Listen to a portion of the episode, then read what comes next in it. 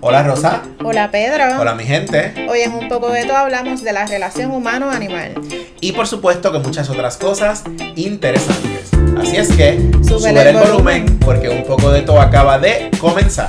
Y hola gente, hoy es 23 de noviembre de 2022 y este es el episodio número 61. Ya rayo, ya yo ni me acordaba. Siempre estamos celebrando, ya ustedes saben que estamos celebrando cada uno de nuestros episodios. Gracias por escucharnos y por seguirnos como siempre en nuestras redes sociales. Nos consiguen en Facebook, en Instagram y en Twitter, Como un poco de todo PR. en TikTok y en YouTube. Un poco de todo podcast. Y por supuesto, nos puedes conseguir también por nuestra página web.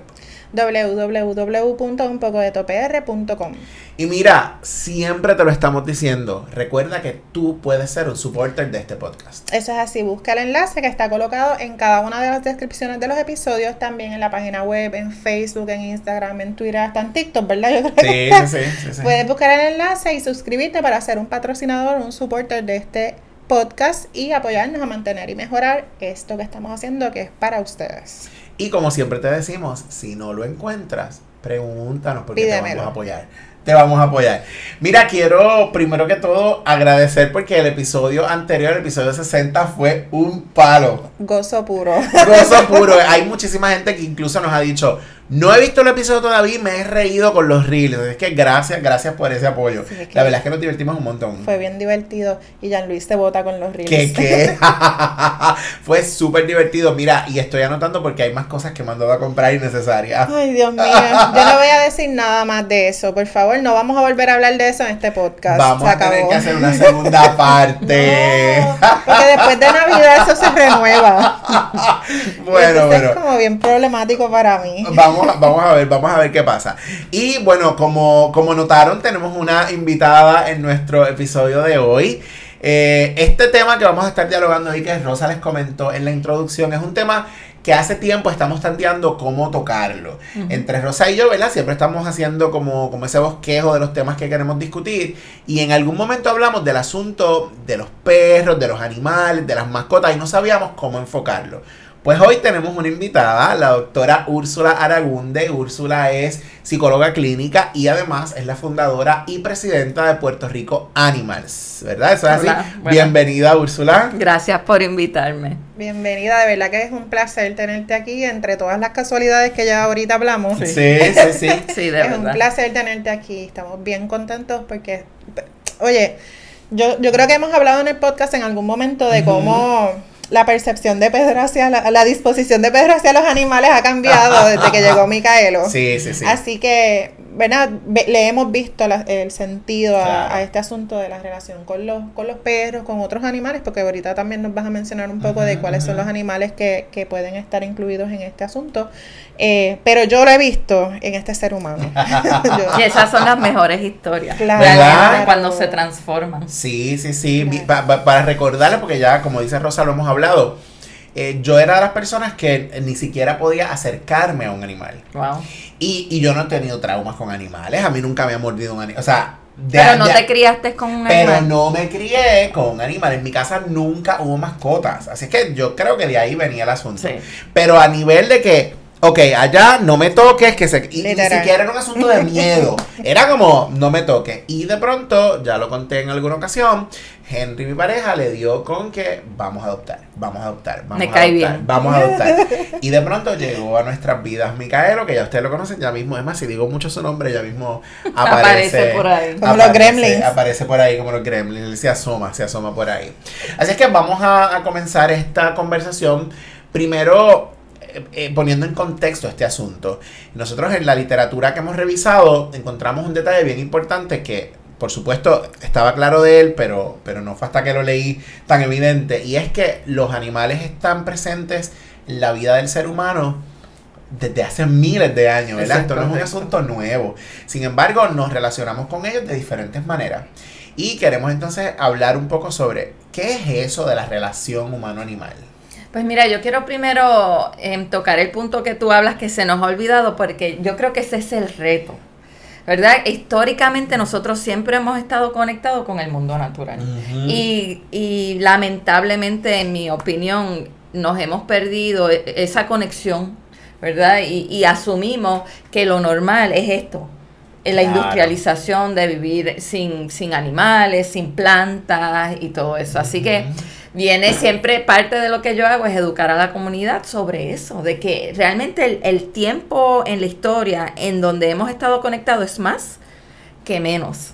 Es esto ahora, desde que nos creemos, ¿verdad?, gente. Claro. Y entonces ese es el gran reto, por eso es que ocurren tantas cosas. Y entonces, yo creo que para mí es importante enfatizar o puntualizar que está la antrozoología. Ajá. Y es una disciplina de, de diferentes campos. Están los trabajadores sociales, los consejeros, los psicólogos, los abogados. Todos de alguna forma quieren estudiar de diferentes formas esa relación humano-animal. Así que es como un montón de gente que le interesa y lo miran desde, desde diferentes perspectivas, desde su disciplina. Ajá, Así ajá. que el descubrir eso también es como que, ah, ok. Así que hay, hay gente como yo que estudia, investiga y escribe sobre el asunto. Así que va más allá. Para mí siempre es bien importante hablar de eso, de que si me gustan o no me gustan. Esto hay que empezar a incluirlo dentro de nuestras vidas. Así que yo creo que con eso quería empezar. Entonces la relación humano-animal, pues es lo que viene y es lo que nos une con otro ser vivo que no es un humano.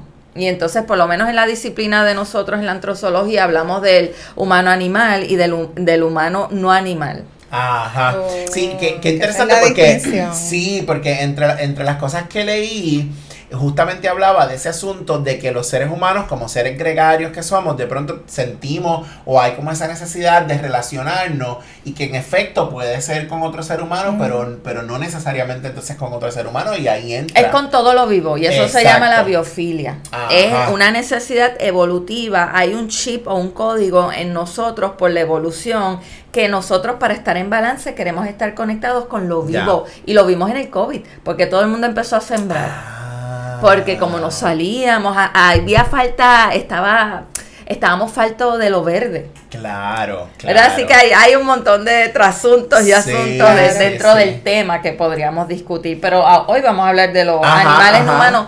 Y lo otro que quería explicar es que no se nos puede olvidar que nosotros somos animales. Seguro, seguro. Por eso es que no- escribimos así, animales humanos y animales no, No humanos. ¿verdad? Para puntualizar, Sí, gente, no se sí. olvide. Que, que a veces, yo a veces digo, Somos hay, animales. hay, hay animales humanos que uno no sabe, ¿verdad? Y, e insultamos, ¿qué animal Claro. eres? Pero realmente para mí es ofensivo Caramba. cuando utilizamos eso, porque no, no, todo lo contrario, ojalá fuéramos más animales. ¿Y de Ese siempre ha sido mi ¿De punto. dónde viene eso? Obviamente noto, ¿verdad? Que hay un asunto de, de relacionarte con, con la naturaleza, quizás un poco con la animal y toda la cosa, pero, pero algo, algo te hizo moverte en esa dirección. Ay, bendito. bueno, Ahí yo te va para cortar. Eh, Esto es un episodio largo. No, no. Como salga, como salga. no, no, en resumen, en aquí, resumen. yo tengo una mamá que es alemana. Ajá. Y cuando ella se muda aquí, ella desde, pe- desde ¿verdad? Ella, ella se muda conmigo en la barriga. Pero desde que yo me acuerdo, en mi casa siempre hubo realengo. ¿Verdad? Mi mamá no podía vivir en un país donde ver animales sufriendo, ¿verdad? En. Alemania hay otra hay otra relación, es mucho más privilegiada por muchas razones, ¿verdad? Pero para mami vivir aquí siempre fue bien difícil, ¿verdad? Sí. Por el dolor que manejaba. Así que yo siempre me crié rescatando. Para mí, para obtener un animal era como que pues vamos a la curva o a la playa y cogemos al otro perrito. Así que para mí, cuando yo llego a la Yupi, es que yo me entero que la gente compra animales. Ajá. Eh, compra Wow. perros. Y Yo decía, pero ¿cómo tú vas a comprar perros? Sí. Si tú lo único que tienes que hacer es Salir la, a la calle. y buscar. Literal, literal. Eso para mí fue honestamente un shock cultural. Wow. Así que yo siempre, antes, en, cuando estudié en la UPI, antes de irme a estudiar graduado, em, yo vivía con dolor. Porque yo no entendía lo que yo sentía. Sí. Yo, yo siempre me sentí que yo soy muy débil, muy sensible, que tenía como, como un, algo, una codificación Como genética. blandita. Sí, blandita, era como algo negativo. Cuando yo me voy a Alemania, yo adopto una satita en Alemania Ajá. regreso y todavía seguimos con el problema de perros en la calle, ¿verdad? y gatos. Y cuando hablo de perros quiero ser inclusiva y me refiero también a gatos, ¿verdad? Claro, Porque siempre claro. no quiero que nada más pensemos en los, Hay en muchos los gatos. perros. Ajá, hay ajá, muchos gatos. muchos. Pero hay otra, eso es otro tema.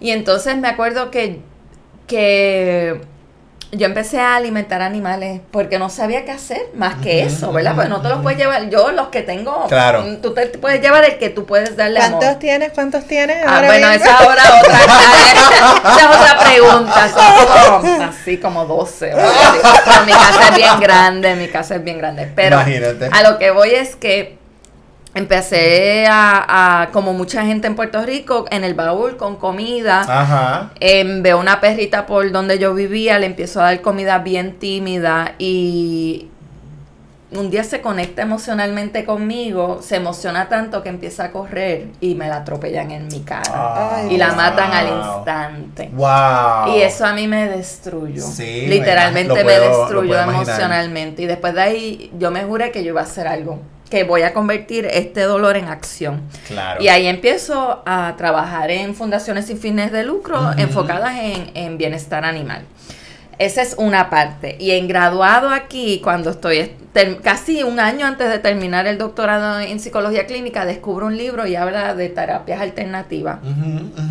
Y hay un capítulo que habla de caninoterapia. Y yo decía, ¿qué? ¿Qué? ¿Qué? ¿Es que yo puedo hacer esto? Claro. Y unirlo. Y cambié mi tesis. Y ese fue el tema de mi disertación. Wow. Y después de graduarme es que fundo PR Animals. Pe- ok. Porque yo sentía que algo que carecen la mayoría de las fundaciones en Puerto Rico que se enfocan en bienestar animal, eso ha cambiado, quiero Ajá, decirlo. ajá. Pero cuando fue en el 2010, ha- hacíamos muy poco educativo. Y como yo no tenía los chavos jamás para rescatar ni rehabilitar animales, pues dije, pues, ¿qué puedo hacer? Pues educar, ¿verdad?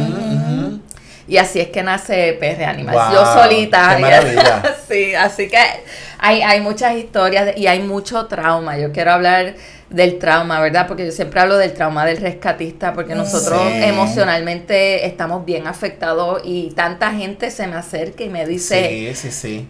No sé qué hacer con mi dolor, ¿verdad? Wow. Porque ahí no hay una estructura. Qui- Quiero que sepas que estamos arrancando y ya yo estoy así como sorprendido, ¿verdad? Sí, Porque hay muchas sin revelaciones. Sí, sin palabras. Anoté, anoté algo entre, en- entre lo que estabas diciendo, me resaltaron dos cosas. Dale. Uno, dijiste que la, la perrita hizo, hizo contacto contigo. Y hay una de las preguntas que justamente yo tenía aquí en, en mi listita, si los animales en efecto pueden sentir esa conexión o apego hacia el humano. Pues mira, yo creo que de nuevo, como nos hemos desconectado y sobre todo en el medievo la- con la Iglesia Católica, se separó el mundo natural con el mundo del ser humano, ¿verdad? Y Descartes dio la última que dijo animales acá, humanos acá y por eso podemos explotar la naturaleza bien por encima. Ajá, ajá. Así que esa percepción de que nosotros, porque tenemos un idioma, un lenguaje más sofisticado, ha sido lo que ha perpetuado esa idea de que los animales no sienten ni piensan. Claro. Y es totalmente falso. completamente. Es completamente falso y ya la comunidad que estudia y trabaja con los animales lo reconoce hace décadas. Y una de ellas que peleó fue Jane Goodall. Ajá, Ella realmente ajá. empezó a hablar, a darle nombre a los chimpancés. chimpancés. Ella dijo, yo no, no son números. Así que realmente esa idea de, de que los animales no piensan ni sienten es totalmente falsa. Que son diferentes, sí. Pero que tienen profundidad, emociones y un mundo cognitivo, eso, eso está establecido. Wow. Mira, quería Sí. mencionar que mi hija tiene una Dachshund, creo que es, el- el- yo no sé mucho de, de raza. Eh, y ellos se van dos días de la casa y ella se deprime, Mm. no come. Ella hay que darle la comida en la boca literalmente para que pueda comer. Así que a ese nivel de conexión ella está con, Sí. con su papá, porque es el papá de la, de la niña el que está todo el tiempo con ella. Ella deja de comer, punto. Ella sabe cuando él no va a volver. Y se pone bien triste, deja todo, al- no le importa. Así, Sí, hasta y- comer. Y no nos debe de sorprender. Yo creo que es de nuevo, porque como estamos desconectados todavía, cuando la gente dice, ay, me sorprende, no debería sorprendernos, realmente no. Sí, hay otra, otro de los detalles que anoté en la comparación entre Puerto Rico y Alemania, Mm. ¿verdad? Dijiste, hay unas razones ahí diferentes, un contexto diferente. ¿Cuál fue la principal diferencia? Que, que encontraste? en Bueno, pues que es un país primer mundista que tiene Claro. recursos. Sí, Definitivamente sí, sí, Socialmente tú respondes a todas las necesidades de tu población adecuadamente y sabemos que parte del problema que tenemos aquí de, de maltrato animal es un reflejo social de un montón de carencias. Ajá, ¿verdad? ajá. Así que en un país donde se responde a esas necesidades no hay tan no hay animales. En Al- Alemania tú no vas a ver animales en la calle. ¿Verdad? Ni sufriendo ni pasando por hambre. Si acaso es un perro que se perdió y se coge. Pero yo nunca, como aquí, yo no hago turismo interno por miedo a encontrarme un, un animalito. En Alemania nunca se te ocurriría pensar que, "Ay, hoy, déjame ver, déjame no encontrarme un perrito sato. Sí, hay un asunto de, de que nosotros nos diferenciamos de los animales y cuando vemos, por ejemplo, un perro sato por ahí suelto, todo chavado, lo dejamos tirado porque obviamente nuestra prioridad no es esa. Y Nuestra tú traes algo importante. no- Es el perro sato. Mm, ah, Ah, no, sí, claro. He Porque visto, no, he visto sí. la no, diferencia. Y, y de ese tema podríamos sacar He visto otro, la diferencia otra- cuando se pierde un perro lindo. Sí, de raza. De raza. Porque los satos son lindos. No, pero, como lo que- ponen, este perro que- está bien lindo y tiene sí, collar. sí, tengo los requisitos y Ajá, ahí es mi- ajá. tengo una teoría ahí política. De, Sí, y la forma. gente y la gente pone en las publicaciones, se perdió este perro, tiene que tener dueño porque está lindo. Exacto. Ve, no es sato. Sí, sí, sí, Así sí, que ahí sí. es que vemos cómo de pronto nosotros diferenciamos también a los perros, que si son Ah, de raza o no son de Su raza, valor. o que, Ujú, ajá, ujú, ese es su valor. Y se ve. Sí, y- por ahí también va, un poco del tema con relación a la adopción y a la compra. ¿verdad? Yo, cuando Henry dice vamos a adoptar a un perrito, yo dije que sí porque era adoptar. Yo tampoco creo en ese asunto de comprar y, y en una ocasión lo conversamos allá en, en otro escenario. Eh, ¿Cuán peligroso o, o cómo se maneja este asunto desde la fundación? ¿verdad? La importancia de no compres, adopta. O sea, ¿cómo se maneja este asunto? ¿Por qué es importante adoptar? Es que de nuevo es un problema cultural y social y cómo definimos. Em, en Puerto Rico la idea de, de adquirir animales usualmente la primera siempre es voy a comprar. ¿verdad? Está en nuestro vocabulario. Sí, Claro. es sí. comprar. Em, parte del reto que nosotras tenemos en la comunidad de bienestar animal es que todavía la gente su primer en conducta va a, va a ser dirigida a querer un perro de raza y querer comprar porque no los enseñaron. Claro. Eh, Claro. No tiene nada que ver si usted es una buena persona o una mala persona. Es, es falta de, de la información apropiada porque mientras sigamos comprando animales, perpetuamos el ciclo de tener un problema de perros realengos y gatos. La ujú. gente, ¿verdad? Aún, y, y, y yo lo hablo mucho en mis talleres educativos, aún cuando usted entiende que no es parte del problema, usted es parte del problema si compra. Porque usted compra uno y hay cientos de animales que hay que poner a dormir. O hay cientos de animales que nosotras como fundación tenemos que enviar a Estados Unidos para poder decirle más sí. Porque Ah, si no, si llenamos nuestro santuario, no podemos ayudar. y si nadie adopta, no hay movimiento. Eso pasa en todos los albergues municipales en Puerto Rico. Por eso el rate de eutanasia es bien alto. Porque no pueden mover los animales. Entonces tienen tiempo. Sí, sí, sí. No, y entonces estás patrocinando el que posiblemente tenga un animal eh, maltratado por el asunto de, ¿verdad? de la reproducción, de ponerlos a, a Ay, sí. reproducirse. Así es que Sí, no. hay, un, hay un asunto detrás, ¿verdad? Hay un efecto ahí detrás. Eh, quiero ir directo al grano. ¿Cuáles son los beneficios de la relación humano-animal? Hay un montón. Todos, todos. todo, todo, mundo. todo lo que te puedas imaginar. No, realmente, si lo miramos desde la perspectiva como yo que trabajo dentro de, de la psicología, yo entiendo que tiene que ver con bienestar. Y, y cuando nos, cuando yo hablo de las mascotas, o cuando tú hablas de tu mascota, o cuando tú hablas de tu hija con su perrita o perrito, es automático las emociones positivas. Usualmente uno tiene amor, uno tiene alegría, paz, gozo, y eso todo me lo, me lo muestran mis investigaciones. Lo que la gente dice que trae sus mascotas usualmente son cosas positivas. Em, dentro de los beneficios físicos, ese es como el más que se ha estudiado científicamente, en donde la gente se le baja la presión, en donde tienen, viven más tiempo cuando hay una mascota esperándolo. se, ha, se ha estudiado en personas con estrés, como nosotros automáticamente nos relajamos cuando vemos a nuestras mascotas. Yo realmente hace varios años, como me gusta mucho la psicología del bienestar y de la resiliencia, me he dado cuenta que lo que evocan en nosotros son esos mismos conceptos de las emociones positivas. Y entonces se convierten como en un factor protector en tiempos difíciles. No son milagrosos. Pues entonces la gente dice, ay, pues si, tú, si fuera por eso yo estuviera bendito. ¿verdad? No tuviera malos días. Eso es falso. Pero es un factor adicional que podemos utilizar para nuestro bienestar. Como para alguna gente es la religión, para otra gente es el deporte.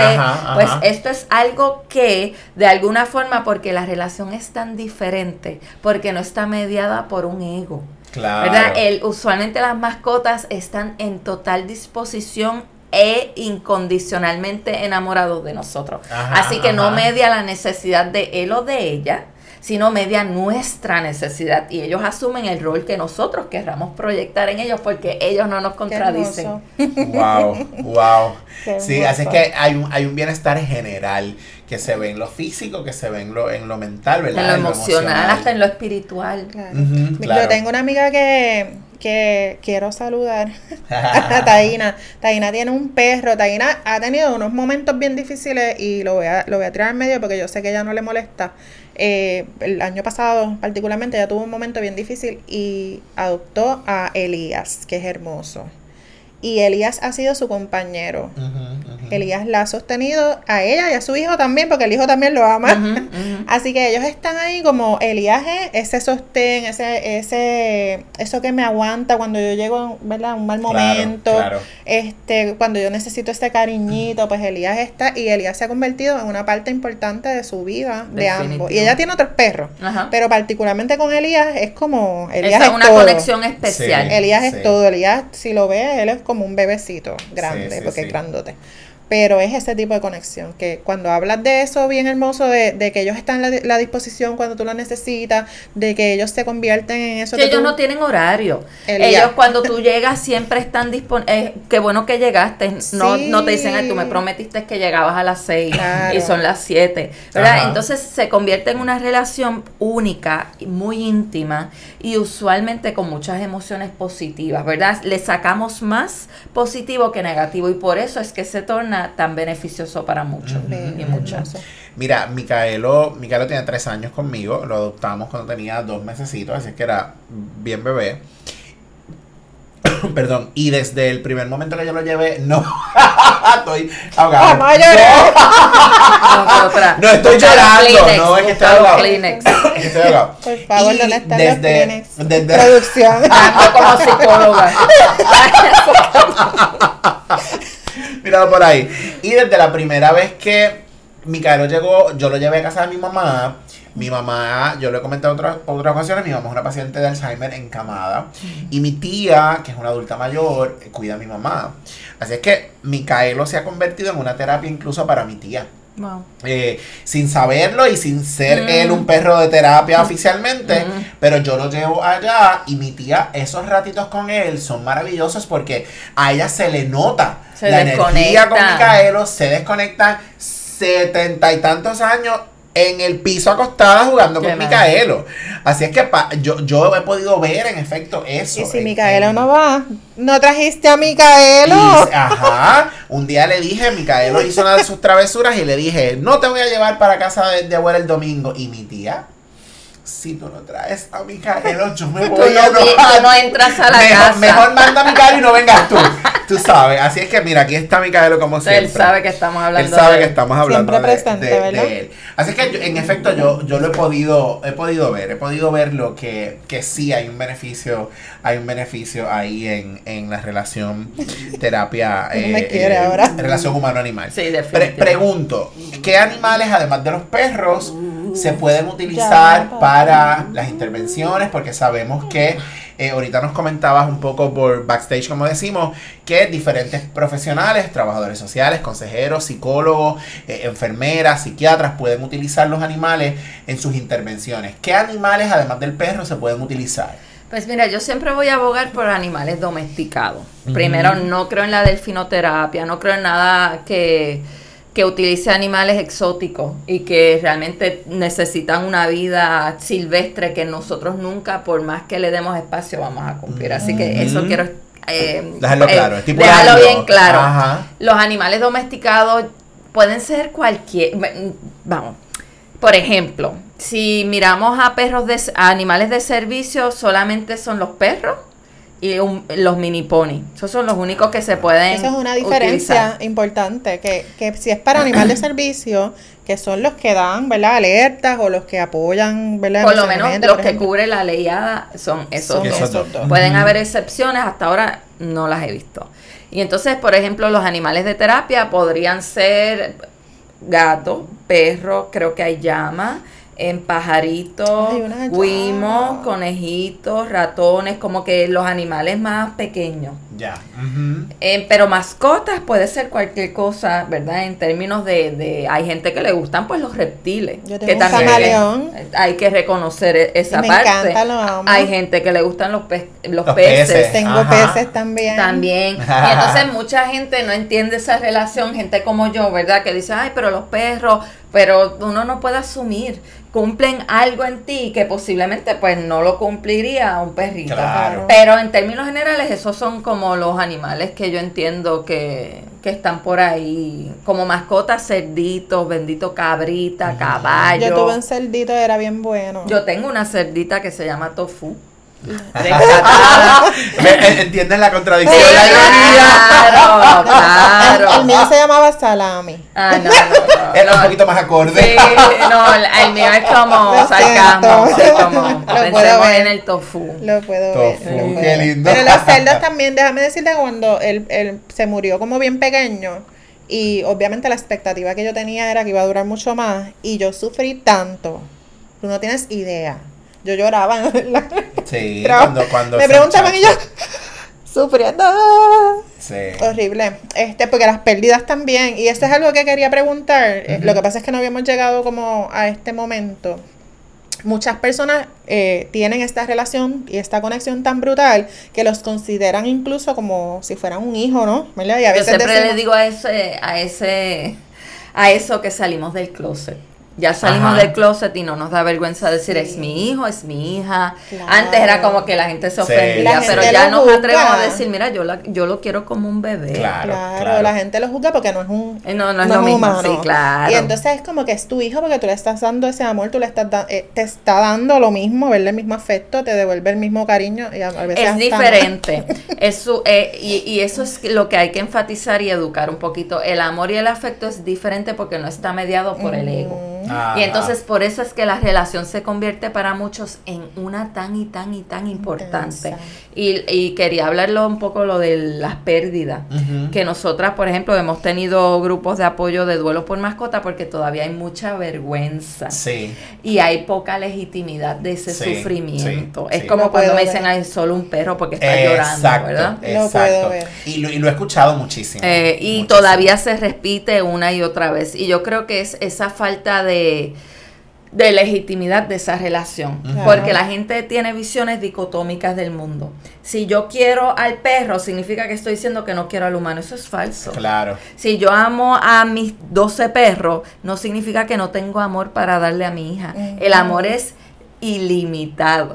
Y la gente tiene que entender eso. El amor es ilimitado. Es una emoción que tú puedes dar y no se te va a agotar. No se va a acabar. ¿Verdad? Y entonces es esa idea de que si ha- es, por ejemplo, mucha gente me ha dicho, tú como psicóloga trabajando con perros, Sato, tantas mujeres que necesitan, o tantos niños, o tantos hombres, o tantas poblaciones vulnerables. Yo le digo, pero mi población es más vulnerable todavía por esa idea de falta de legitimidad, de necesidad, y sobre todo porque es, lo son, es la población que menos derecho tiene. Que menos voz tiene, porque Ajá, no tiene ajá. su propia voz. Claro, claro. Y, y co- esta conversación comenzó hablando de la separación, ¿verdad? Entre humano y animal. Y ahí entonces vemos nuevamente esa desconexión. Exacto. Eh, Cuando yo adopté, cuando adoptamos a Micaelo, eh, escuché de una persona cercana en algún momento como, como un poco en crítica, como, como que no lo podía humanizar. Y yo un día le dije, yo no estoy humanizando a Micaelo, Micaelo me ayudó a humanizarme yo. Y, y suena un poco, hay un medio cliché, pero es que es una realidad. O sea, yo he visto una transformación en cosas. Uno, un- yo, por ejemplo, pues hay una sensibilidad mayor, hay una ocupación mayor y, y- y ha sido incluso tema de conversación entre mi pareja y yo. Nos desenfoca de nuestro Sí. propio egoísmo. Sí, sí, si sí. tu pareja y tú no quieren tener hijos, no quieren adoptar o como sea, él asume un rol de Claro. cuidado, de responsabilidad, de amor, Claro. de, de momentos no egoístas. Claro. Y, y, y eso no invalida que si tuvieras hijos no lo puedes hacer. Ajá. O que tú no haces un trabajo con otras poblaciones. Y yo creo que es esa visión de, de lo ilimitado, ilimitado. Sí, y es el blanco sí, y negro. Si haces sí. esto, yo siempre hablo de que todos tenemos que contribuir y nuestra única razón de estar aquí en esta tierra es de servir. Lo que tú quieras ayudar, todo va al mismo pote Claro. de amor y de bienestar y de mejorar este mundo. Una cosa no, no me quita. El Sí, que no me da, la otra. el que ayuda a los perritos, yo ayudo. A mí nadie me pregunta, yo dono a otras fundaciones, yo hago labor em, comunitaria con otra gente, ¿verdad? Eso no quita, pero hay que transformar esas ideas en acción. ¿verdad? En hacer algo que haces tú. Claro. En vez de criticar, ¿qué haces? Sí, Ahorita sí. hablamos, hablaste un poco de los derechos de los animales y me gustaría hablar un poco acerca de la ley, que es una de las cosas que teníamos por ahí como pendiente. Eh, ha habido progreso, ¿verdad? Ha habido progreso. La ley es la ley 154.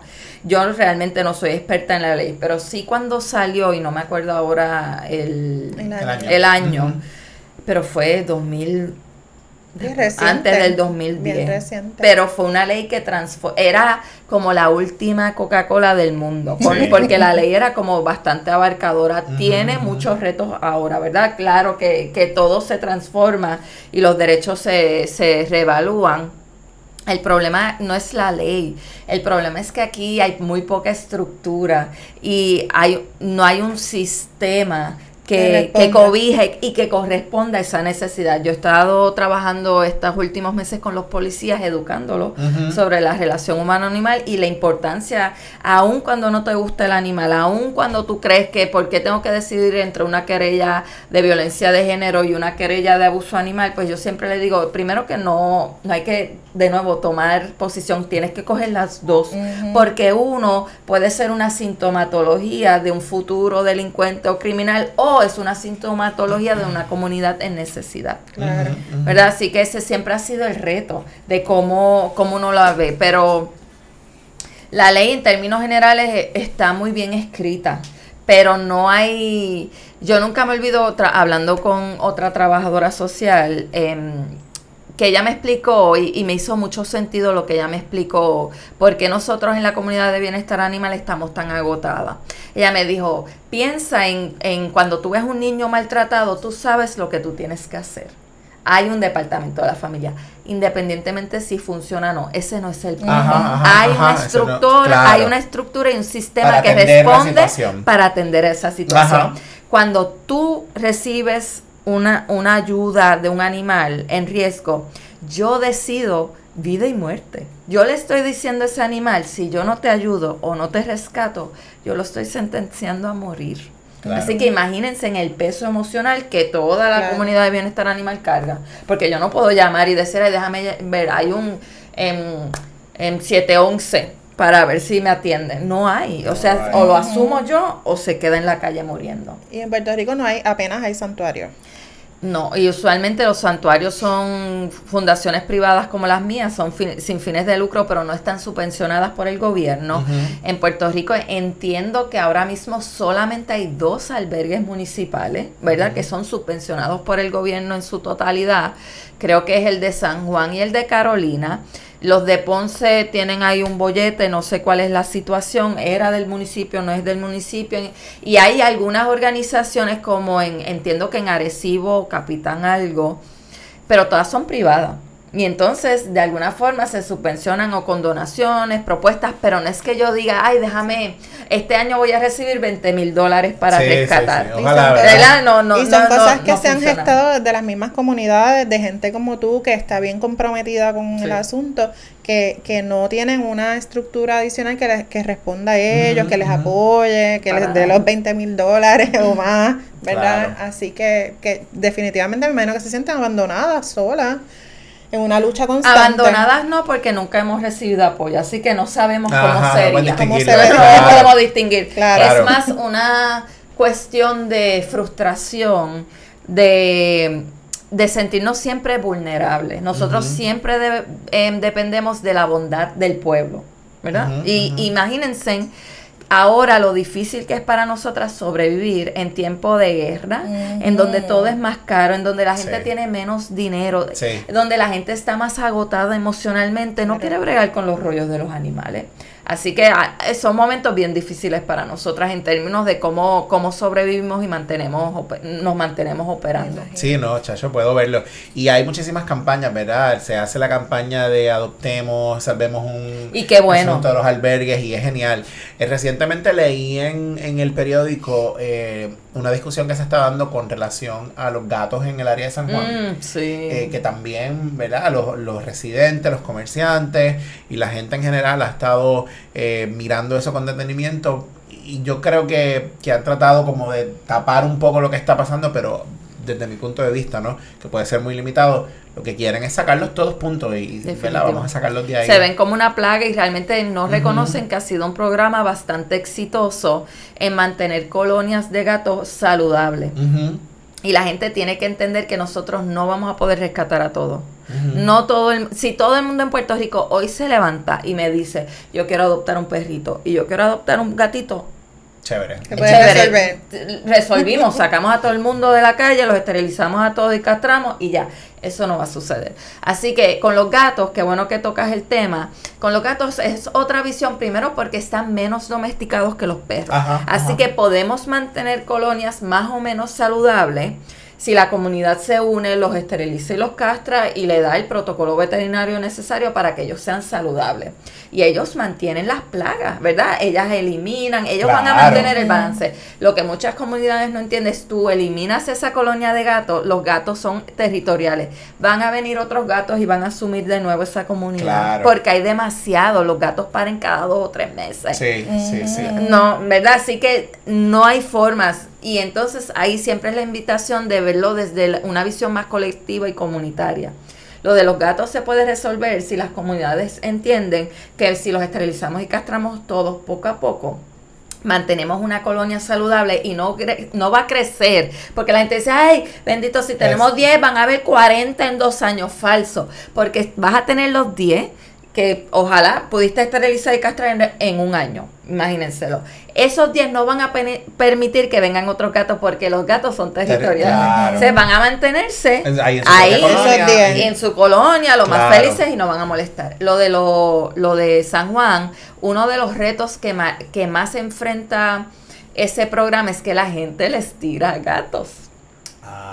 Entonces tiran gatos no esterilizados ni castrados que se siguen procreando porque a lo que ellas lo identifican, porque, ¿verdad? Usualmente para la gente es bien importante reconocer, un gato está esterilizado, castrado si es de comunidad cuando tiene la orejita cortada. No lo coja, déjelo. Ese gato está esterilizado, castrado y posiblemente lo único que hace es cazar lagartijos, ratoncitos, déjelo en paz. Pero uno de esos son eh, em, esos gatitos que a lo que ellas reconocen cuál es, lo, lo sacan y lo esterilizan y ya, ya aportó a más gatitos. Yo me acabo de enterar de eso que estás diciendo. Sí, los gatitos tú los reconoces así y los perritos esterilizados o castrados en, en programas así usualmente tienen un tatuaje verde en su barriguita que, ah, les indica, o en la oreja, que les indica que están esterilizados o castrados, los machos, ¿verdad? Porque los machos no se lo puedes poner atrás. Claro. Brutal. Ah, eso es bien interesante, bien interesante saberlo. Sí. Jamás sabría, Sí, jamás sabría. sí, sí, sí. Y más que yo no me relaciono mucho con los gatos, porque soy alérgica también a los Ajá, gatos. ajá, sí, sí, sí. ¿Qué te Mira, eh, eh, hay un, un detalle que tenía por ahí anotado, el asunto de los tipos de intervención, eh, ¿verdad? Porque no, ahorita hablamos de que hay diferentes profesionales, pero hay diferentes tipos de intervención. Cuéntanos sobre eso. Pues mira, en parte de lo que ha sucedido con la relación humano-animal es que pues se han hecho como, se reconoce que pueden ser bien sanadores en espacios de salud, Mm. Ajá. cualquiera que sean, ¿verdad? En Y los en- hospitales. en los y hospitales y en la guerra se usaban con los veteranos y poco a poco se ha reconocido que ese tipo de intervención, pues de nuevo, porque hay una relación que no media un ego, no, em- no media el juicio, no media las expectativas, puede ser bien sanadora, por ejemplo, para soldados con PTSD. Pero no vamos a entrar en eso. Entonces, em, hablamos de las intervenciones asistidas por animal como la sombrilla de toda intervención que se hace con un animal y un humano. Y dentro de esas intervenciones está, por ejemplo, las actividades asistidas por animal, que son ir a visitar los hospitales. En cuando yo camino con Pascuas en la universidad no tengo ninguna meta específica. Entonces están las actividades eh, educativas y en donde las maestras pueden utilizar un guimito en el salón para hablar de la responsabilidad, del, del comportamiento prosocial, crear más empatía, aumentar la inteligencia emocional. Y está la terapia asistida por animal, que puede ser todo profesional de bienestar, licenciado y certificado o especializado en el tema, que integra con unos objetivos específicos. Un animalito, como por ejemplo yo, a mis dos perritas. Eso es más o menos el Sí, rundown sí, sí. De, de los tipos de intervenciones asistidas por animal. esas dos perritas están certificadas particularmente para este tipo de servicio y tú las llevas a algunos lugares. Ellas son perras de terapia, ¿verdad? Y, y realmente lo que hace es decirte que son perritas bien portadas en espacios públicos Ajá. y que eh, ellas estarían, están cómodas con gente extraña que se le acerque, no como el tuyo. Sí, gra- Exacto, gracias. Micaela. Eh, y que ellas se lo disfrutan. Parte del reto que yo tengo so- con el tema y sobre todo en Puerto Rico es que la mayoría de los profesionales me dicen, "Ay, yo tengo una perrita, ella debe dar terapia. Em, la mayoría no son animales de terapia. La mayoría está hecha, sobre todo los perros, para su familia. Los perros evolutivamente se conectan con su manada, que somos parte de ella, y con los que quieren socializar es con su manada, no con todo el mundo. Todo, el mundo. ¿Verdad? Así que los perros de terapia, sobre todo los perros de terapia, son la excepción. Y hay que, Wow. yo creo que tienen que pasar por un proceso y sobre todo desde una visión, cuando yo empecé a estudiar esto y, y a trabajarlo, siempre era que nosotros los humanos le sacamos al, al animal. Y ha habido como un movimiento a reconocer que tenemos que mirarlo bidireccional. ¿Qué sacamos en estas intervenciones, pero qué saca el animal? Claro. Y entonces el bienestar del animal ahora es el foco total. Y, y tienen que disfrutarse esas intervenciones. Y la mayoría de sus mascotas, gente, no se va a disfrutar cuando no es con usted. Claro. La, eh, mi Carlos te quiere a ti Sí. y a tu pareja. Sí, definitivamente. ¿Verdad? A Él no quiere a todo ni el a mí me quiere. Sí, sí, sí. Y eso es Y a mi tía, totalmente y a mi tía, y a mi respetable. tía. Claro, tía, ajá, tía, Porque le debe dar jamón Sí. o algo. Mira, tú sabes que eh, yo eh, en varias ocasiones he puesto a mi caro en la cama con mi mamá Mm. y él se queda tan tranquilo. Es como si él en Bien efecto distinto estuviera a todo lo que hace con nosotras. eh, eh, dándose cuenta de lo que está ocurriendo porque una paciente ahí encamada y él se queda tan tranquilo como huele un poquito y no hace nada, o sea, no ataca, no ni siquiera como se... Y es maravilloso porque yo, Mira, es que yo tú te- dices, ellos piensan y saben de verdad. Claro. Sí, no, yo te voy a, te voy a hacer un cuento. Yo cuando me gradué, yo mi, mi disertación fue con personas de edad avanzada en cuidado prolongado y empecé a visitar asilos con mi primera perra de terapia que se llamaba Nina. Y a mí, el- la experiencia que a mí me transformó y me trastocó todavía hoy es que estábamos en un asilo y me dijeron, en este cuarto tienes que tener cuidado porque es una persona con Parkinson bastante avanzada.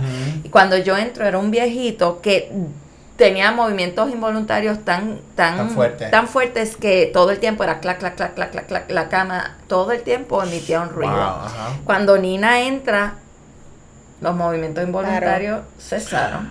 él se conecta con Nina. Ajá. Y como que de momento estaba pelos. así, a mí también cada vez que lo cuento.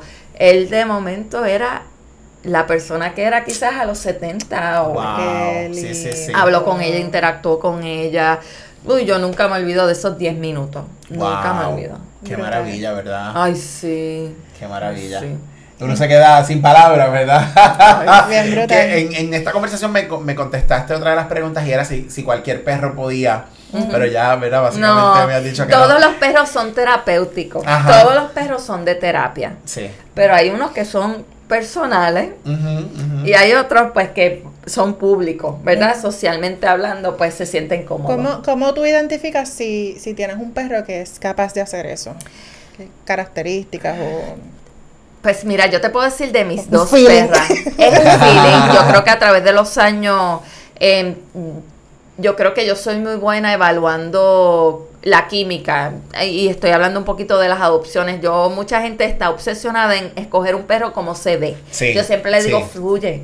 Yo voy a ver la energía, lo que tú necesitas, cuál es tu estilo de vida. Déjate llevar. Y eso pasa con las perras de terapia. Em, Oreo llegó a mi vida adulta, fue abandonada por su familia y ya tenía dos o tres años. Y yo le decía a mi esposo, esta es una perra de terapia. Ella ama a los niños. Siempre se sienta y enseña la barriga cuando ve los niños, que no es usual. La mayoría de los perros no le gustan los niños si no se criaron con niños. Sí. Y yo decía, esta perra tiene algo. Y Pascuas también, nosotras en, el, en, en nuestra fundación, nuestro equipo siempre dice que los animales de playa son mágicos, tienen al- alguna magia. Los perros que han vivido y hemos rescatado de la playa, porque contrario al resto de los animales que rescatamos en la playa, usualmente la gente está feliz y está bebiendo, está comiendo, así que usualmente son bien generosos y le dan comida Ajá. y le dejan la comida que sobra. Así que tienen unas características bien altas en sociabilidad Sí. y, y son perros bien felices, altamente sociables, porque han tenido buenas experiencias. Los Socialización. Sí. Claro, claro. y los perros, por ejemplo, en los campos o en las ciudades tienen traumas porque la gente le tira con la manguera, le grita piedras o los envenena. Así que tiene, hay un proceso de recuperación más, Claro.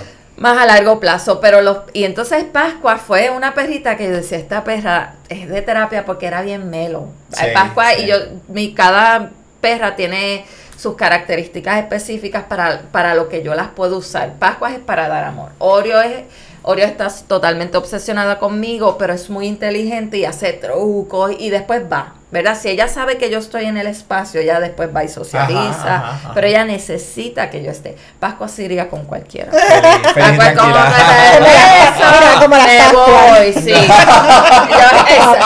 Ella fue rescatada. Pascuas. Ella fue rescatada un domingo de Pascua. Ah, Por eso. Ella se quedó Pascua y el hermanito domingo. Mira Veo. para allá. Mira, y mencionaste el asunto de, de con los niños, Micaelo, a pesar de que eres así tan un poco Intenso, arisco, intenso. Micaelo ha tenido acercamientos con niños y nunca les ha tirado. Pues qué raro, qué raro, porque Y- yo diría mira, Micaelo no con Te, niños. te voy a decir más, te voy a decir más. La sobrina de Henry tiene tres años. Y la sobrina de Henry le hace así a Micaelo, Micaelo, Micaelo. Y él si feliz. nada. De verdad. Aquí e- ella, ella lo corre y él y ella le hace así, Micaela lo jala y todo, y él como si nada. Micaela que le un adulto le haga eso.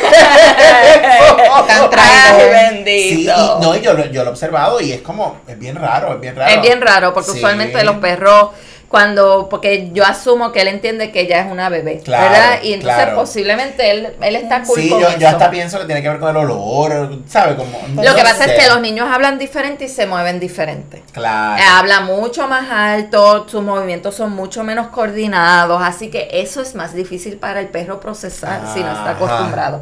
Pero yo, como único me lo puedo explicar con Micaelo, es que él tiene un, un chip de que le gustan Claro, los popis. claro. De, de que si eres bebé, tú no eres amenazante, así que. Puedes hacer lo que tú quieras conmigo. Sí, porque él, te lo juro, Y él maneja bien los ruidos también porque él con los fuegos artificiales y esas cosas no se asusta Sí, no, ni nada. Con los fuegos Mira, te crees artificiales, bastante tolerante petardos, él- sí, Pues eso, tiene, puntos a su favor. Sí, sí, sí, él es, ve, tiene, tiene puntitos. Estamos tomando nota. Micaelo, sí. Micaelo 2. Exacto. Sí, tiene más, tiene B más. Sí, mira, quiero para ir ya aterrizando esta conversación dos cosas. Primero, si alguien se quiere eh, certificar, ¿qué, qué debe hacer? Pues mira, nosotros en, en Gurabo tenemos una, una certificación graduada de intervenciones asistidas por animal y está abierto para todo profesional de la salud o de educación que tenga maestría y que quiera estar con nosotras un año aprendiendo del tema, in- en- practicando, trabajando con mis dos perras, ¿verdad? Con- con, con mucha experiencia.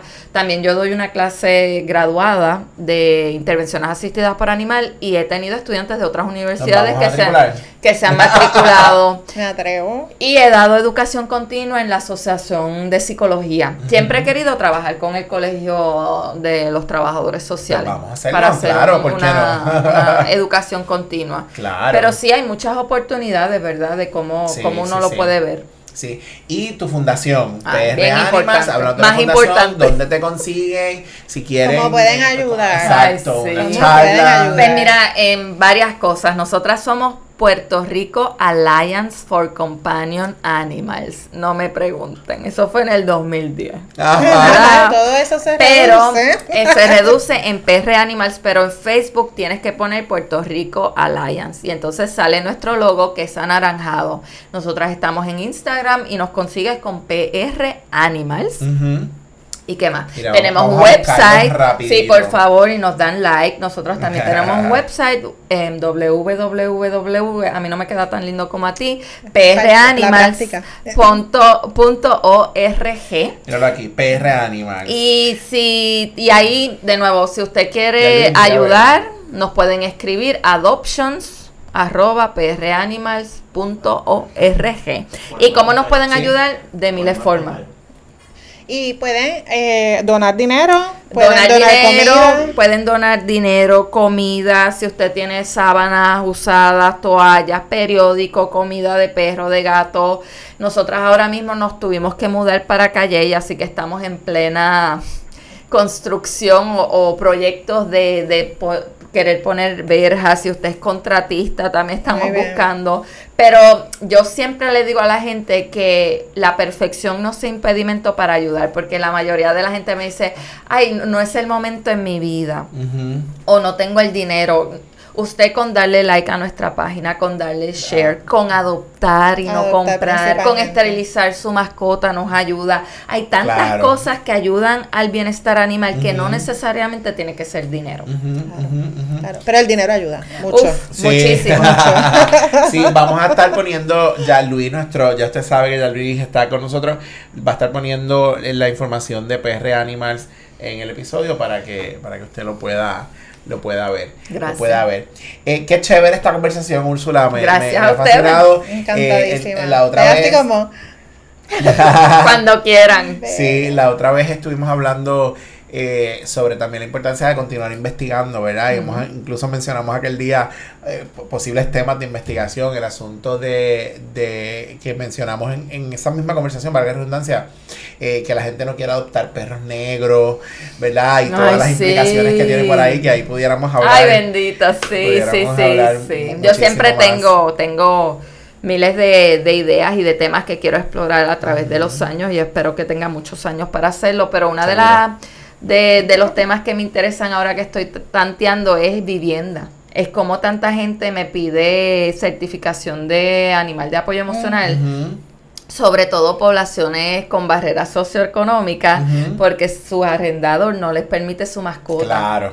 Y, y esas son la- las, las personas que más necesitan esas oportunidades y he, y he recibido muchos, muchos emails de la dificultad que le hace a las personas em, de conseguir viviendas en donde les acepten sus mascotas. Claro. Es un Sí, reto. Sí, sí, Wow. Bueno, ya, ya saben cómo conseguir a Úrsula y Puerto Rico Animals.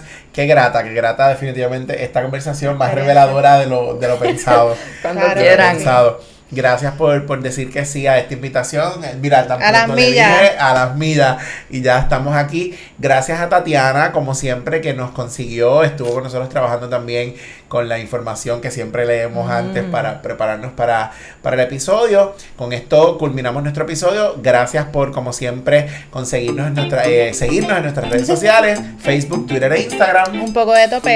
en nuestra página web, www.unpocodetopr.com TikTok y YouTube. Un poco de to podcast. ¿Cómo es? Búsquennos. Síganos, sigan, que le den a la campanita. Asegúrense de que no se pierdan ni un episodio. Suscríbanse, suscríbanse al canal. Así es que, bueno, nos vemos en la próxima. Un abrazo, mi gente. Bye, bye.